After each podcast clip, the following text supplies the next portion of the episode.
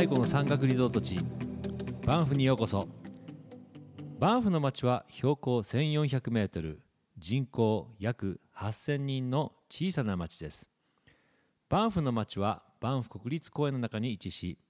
バンフ国立公園の広さは日本の島根県もしくは栃木県とほぼ同じ大きさです。日本の県一つが生態系保全地区として保護されていますのでいかに大きな国立公園かが分かります。バンフは特別な場所です。まず国立公園の中に私有地はありません。すべてカナダの国有地です。ですからバンフ大通り沿いのホテルやギフトショップはもちろん郊外にある住宅もすべて国の土地に建っています。国立公園が敷地を分譲してそこを民間に貸し出しているのです。トルコツアーズが始まった2006年。バンフの人口は約8000人でした。それから10年以上経った今でもバンフの人口は8000人と変わりません。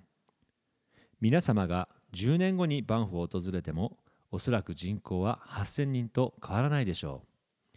う。国立公園はこれ以上リゾート開発をせず生態系を優先して自然を保護しています。バンフには大陸横断鉄道が通っています。大陸横断鉄道ですから太平洋側のバンクーバーからトロントを越えて大西洋まで大陸を貫いています。この鉄道はカナダの歴史にとって最大のイベントでした。この鉄道がなければカナダ西部はアメリカになっていたかもしれないと言われるほど重要な鉄道です。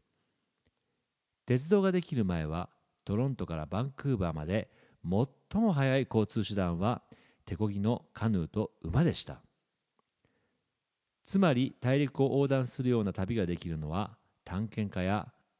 怪我商人など特別な人だけだったのです。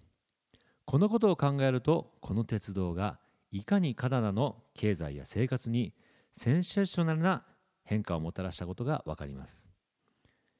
東から始まった鉄道工事が1883年にバンフにやってくると鉄道工事をしていた3人の甲府が現在のバンフ近くで温泉が湧いているのを発見したのがバンフの始まりです。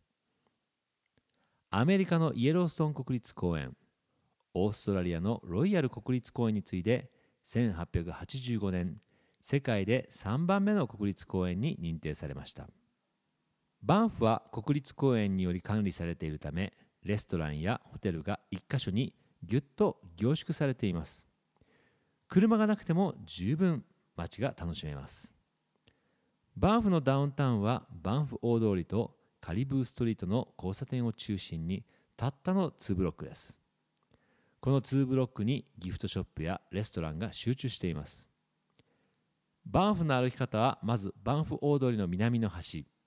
ボーガを橋で渡ったカスケードロックガーデンから始めるのがいいでしょう。カスケードロックガーデンからはバンフを代表する山カスケード山の麓にバンフの美しい街並みがご覧いただけます。